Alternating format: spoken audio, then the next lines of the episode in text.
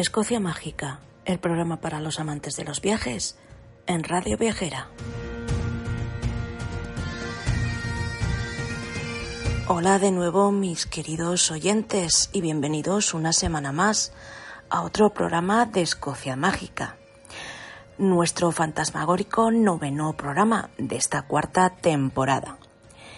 Y como nuestro episodio anterior, el programa de hoy será sobre fantasmas e historias de ultratumba.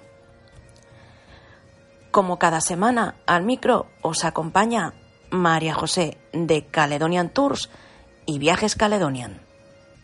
Os adentráis conmigo en el inframundo en busca de esas almas en pena que no encuentran descanso alguno y acechan en la noche?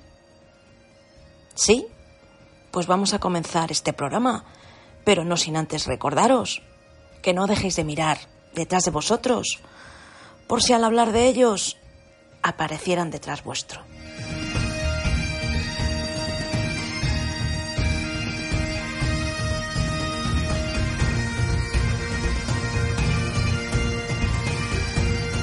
Hoy comenzamos con un fantasma en uno de los alojamientos más hermosos de Escocia y que a mí personalmente me gusta mucho.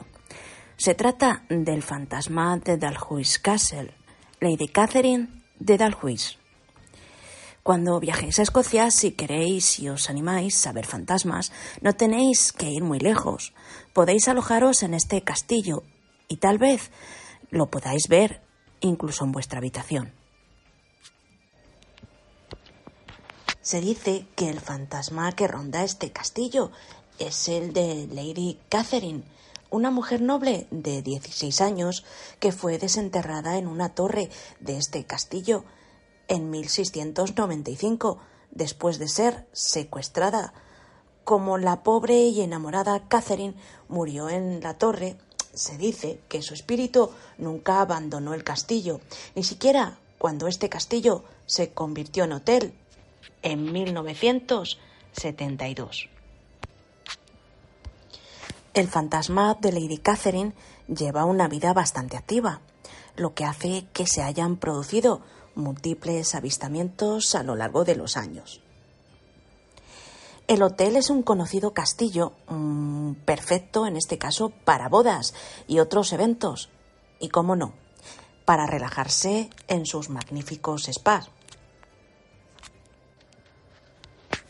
Se sabe que este fantasma ha asistido a numerosas bodas y eventos. También se sabe que camina por las torres y los corredores del castillo y que incluso aparece en las habitaciones de los clientes. También saluda a los invitados desde una de las ventanas. Y como ya os indicado al principio, podéis encontrarla sentada en vuestra cama. Muchos testigos presenciales dicen que es una hermosa mujer con un vestido gris. Sus rasgos son afilados y sus pequeños pies pueden hacerte creer que está perfectamente viva. Por supuesto, hasta que la veáis atravesar las paredes. Como anécdota os puedo contar que en 2007 la escritora estadounidense Kate Pollock visitó el castillo para conocer a Lady Catherine, a quien se le había puesto el popular apodo de la Dama Gris. Aunque no tuvo éxito a la hora de verla, descubrió que Catherine sí que había hecho de las suyas con respecto a ella, ya que descubrió que cada vez que el administrador del castillo intentaba tocar su gaita mientras ella estaba cerca, él no podía tocarla correctamente. Como veis, hay muchas historias sobre este fantasma que podéis creer o no. Pero os aseguro que yo he estado en este castillo y personalmente me encantó el lugar. Es un castillo envuelto en misterio. Sus habitaciones, sus instalaciones, sus ruidos extraños a horas introspectivas, sus mazmorras convertidas en un precioso restaurante y todo ello rodeado a veces de una curiosa niebla que hace que la instancia que vayáis a tener sea inolvidable.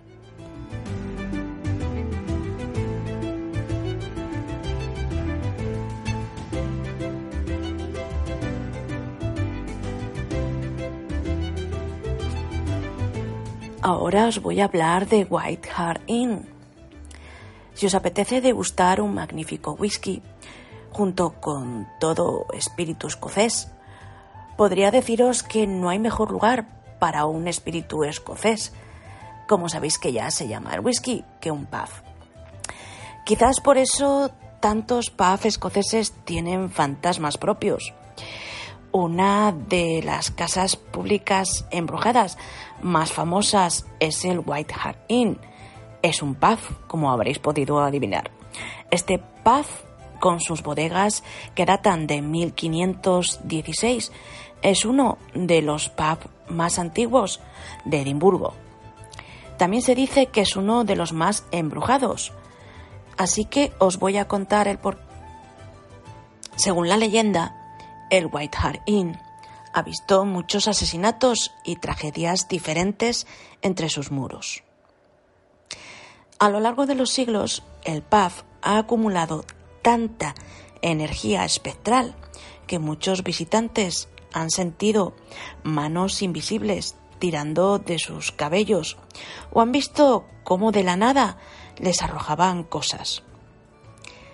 Estos fantasmas también trastean con los cables, ordenadores y otros muchos utensilios.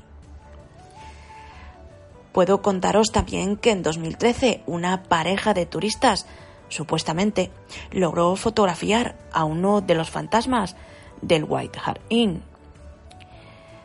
Deciros que incluso el gerente del pub, que no cree en fantasmas, ha admitido que la imagen era muy difícil de explicar.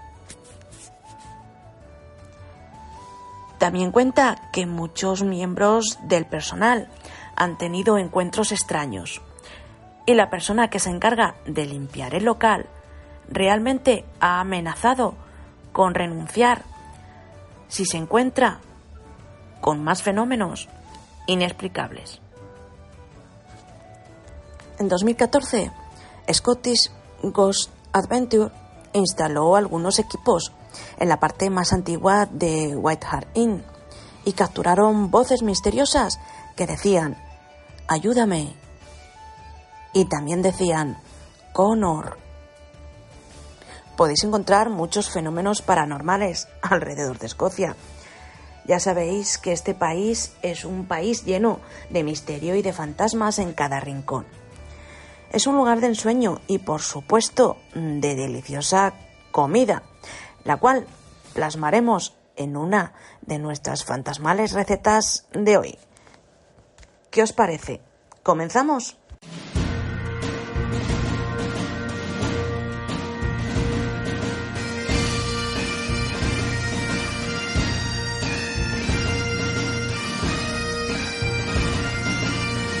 Pues venga, a acompañarme a nuestra sección de recetas, que hoy os traigo una deliciosa y facilísima receta de época fantasmal.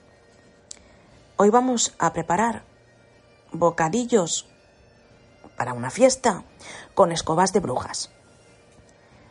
Estos aperitivos en forma de escoba de bruja seguramente pondrán una sonrisa en cada cara de los asistentes a la fiesta que deis. Y se realizan fácilmente. Requieren solo dos ingredientes para hacer. Masa de hojaldre rallada y barras de bretzel jumbo. Para servirlos, los podréis hacer en alguna bandeja al lado de algunos tazones de vuestras salsas favoritas para esta fiesta, ya sea salsa de whisky o si queréis hacerlos dulces, podríais rociarlos con mantequilla y espolvorear canela y azúcar. Así podréis dejar un dulce deliciosamente divertido. La masa filo rayada a menudo se etiqueta como kaitafi y se puede encontrar en la sección de alimentos congelados en la mayoría de los supermercados bien surtidos. Estas escobas se pueden hacer con hasta tres días de anticipación y las podréis mantener en un recipiente hermético. Así que os cuento, necesitaréis entonces la masa filo llamada también como os he indicado kaitafi, las barras de galletas bretzel, tijeras de cocina y por si queréis hacerlas dulces, mantequilla derretida como opción y canela y azúcar también como una opción. Y comenzamos la preparación. Primero descongelaremos el kaitafi a temperatura ambiente durante unos 30 minutos, o bien de acuerdo como pongan las instrucciones del paquete. Mientras esperamos que la masa se descongele, cubriremos dos bandejas para hornear con papel pergamino o papel en este caso de horno y elegiremos 12 varillas de pretzel que no tengan ninguna grieta ni rotura.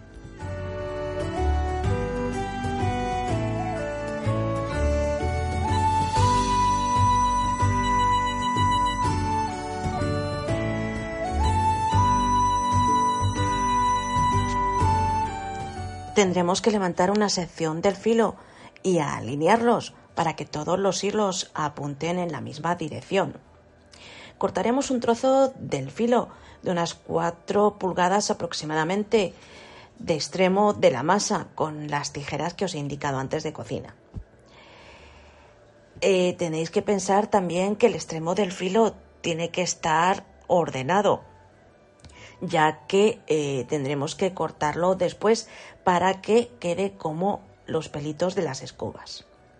Para ensamblar estas escobas volveremos el extremo cortado del filo alrededor del extremo del bretzel, es decir, cogemos el extremo de filo y lo envolvemos en el bretzel. Presionamos la masa alrededor del bretzel con los dedos aproximadamente una pulgada hacia abajo desde la parte superior cortada y la sostendremos aproximadamente unos 10 o 15 segundos hasta que los hilos de la masa se mantengan en su forma cuando liberemos en este caso los dedos con los que estamos presionando.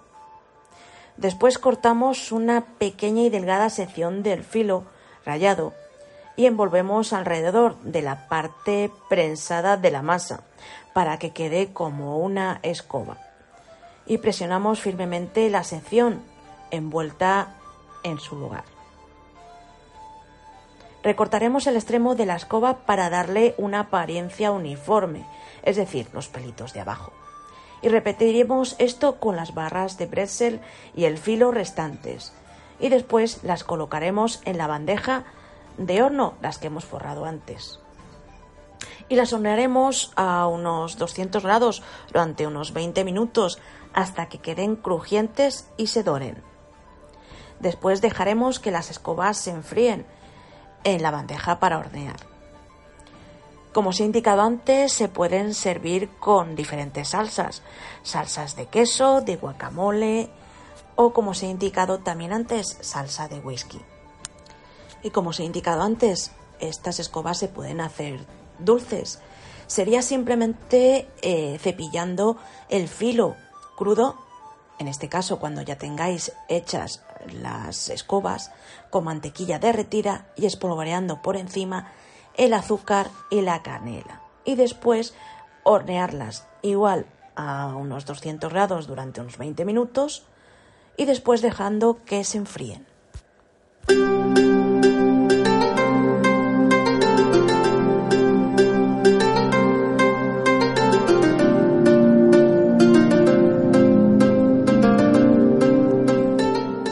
Ha gustado la receta de hoy? Ya me contaréis a través de nuestro correo electrónico info ¿Qué os parece si ahora, antes de finalizar este episodio, os cuento una historia que me pasó a mí hace poco?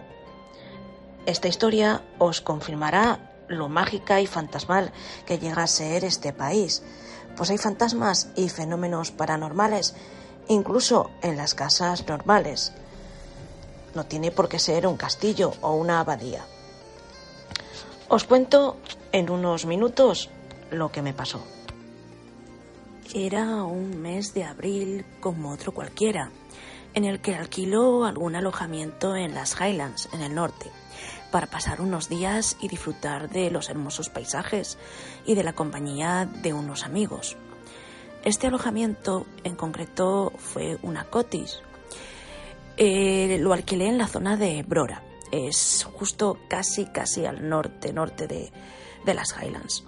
Era una bonita cottage eh, de piedra y además estaba a unos segundos del mar con un paisaje realmente hermoso.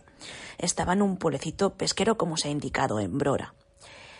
Era una cotis de dos pisos y tenía tres habitaciones, tenía una terracita y un tendedero y era pues una casita de pueblo marítimo, como os he dicho, un pueblo pesquero muy, muy agradable. La casita tenía cerca, como os he indicado, la playa, un pequeño banquito y tenía además una barca anclada con flores decoradas. Era un paisaje único. Al principio en la casa me encontraba muy a gusto. La cocina era bastante grande y el salón era muy cómodo. La calefacción bastante buena para lo que suele ser. La verdad es que mm, yo, mm, por mi salud, cogí la habitación que se encontraba en el primer piso.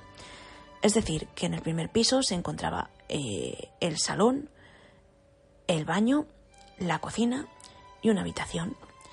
Y en el segundo, dos habitaciones grandes y otro baño. Bueno, como os he indicado, yo por mi salud cogí la habitación del primer piso e invité a unos amigos a pasar unos días. Pues bien, como os decía al principio, nada fuera de, de lo normal.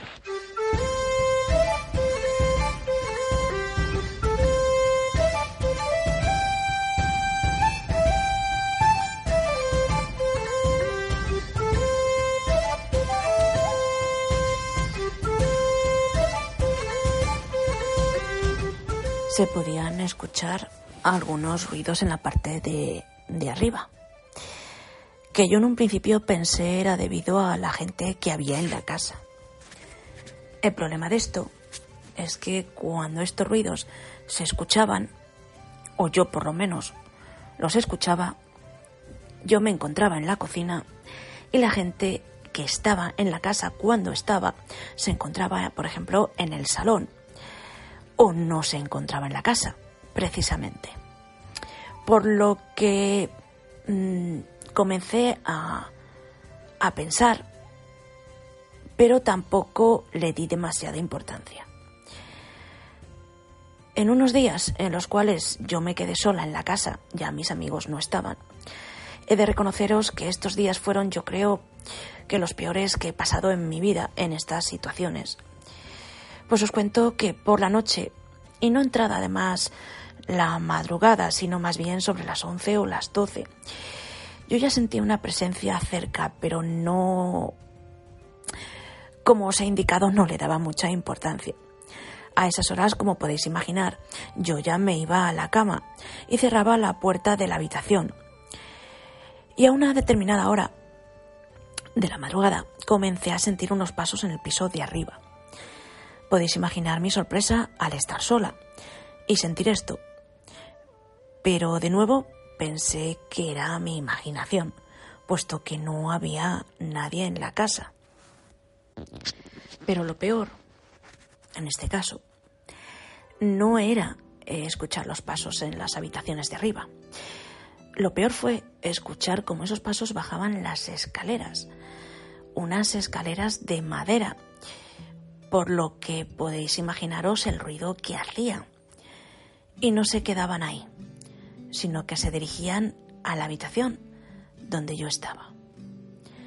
Y para colmo, el pomo de la puerta comenzaba a moverse. La angustia y el terror que sentí en ese instante la primera vez no os puedo ni contar. Fue indescriptible no conseguí hacer absolutamente nada en un principio. Después de un rato conseguí encender la luz. Lo único que podía hacer era salir de la habitación para ver qué podía ser, qué podía pasar, por si podía ser alguien. Pero para mi sorpresa no había nadie. Subí con mucho terror las escaleras hacia las habitaciones del segundo piso comprobé cada habitación, bajo la cama, los armarios, todo. He de deciros que con muchísimo terror, pero no había nadie. Continuó ocurriendo esto durante varios días y deciros que el terror que pasé los siguientes días pues no se lo deseo a nadie. Hasta tal punto tenía miedo que tuve que llamar a una amiga para que se quedara conmigo, ya que no podía soportar la idea de que alguien pudiera entrar en la habitación. Y claro está, ya no estamos hablando de alguien físico, evidentemente. Podéis imaginaros los siguientes días antes de que viniera mi amiga, cómo al intentar dormir lo único que hacía era encender la luz de la habitación, porque era incapaz de tener la luz apagada, ya que siempre sentía lo mismo, escuchaba los pasos en las habitaciones de arriba, cómo bajaban por las escaleras de madera y cómo se acercaban a la habitación e intentaban abrir la puerta. He de deciros que a día de hoy no sé qué pudo ocurrir ni sé qué pudo ser. Solo os puedo decir que el día que dejé la casa o la cotis, me fui como alma que lleva al diablo con ganas de no volver nunca a esa casa. Y os puedo asegurar que era una casa realmente acogedora y encantadora. Pero no me han quedado muchas ganas de volver, como podéis imaginaros. De todos modos, he de deciros que, no sé, esta situación eh, fue muy, muy extraña. Eh, se lo comenté a, a varios amigos y bueno, ellos escucharon algunos ruidos, pero como os comento, realmente no, no les dieron importancia. Por lo que, mm, no sé, a lo mejor os animáis, os animáis a ir a, a ese pueblo, os animáis a alquilar esa cottage y no sé, me podéis decir qué es lo que ocurre realmente, ¿no creéis?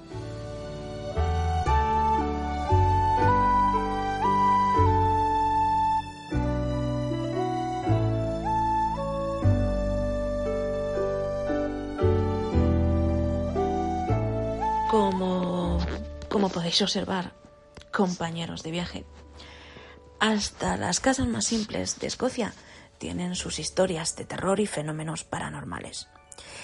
Os animo a que viajéis y lo comprobéis por vosotros mismos. Así que, si queréis y os animáis, mandadnos un email a info arroba caledoniantour.com. Pues bien, queridos oyentes, deseo que este noveno programa y tan especial os haya gustado. Eh, deciros que si en algún momento queréis contarnos alguna experiencia que hayáis tenido también en Escocia mmm, sobre estos casos, podéis hacerlo igualmente en nuestro correo electrónico. Y deciros que os espero la semana que viene en nuestro siguiente programa, donde os contaré más historias de este fantástico país que es Escocia. Os traeré nuevas recetas y mucho más. Así que no podéis faltar a nuestra cita de cada semana. Hasta la siguiente semana, compañeros.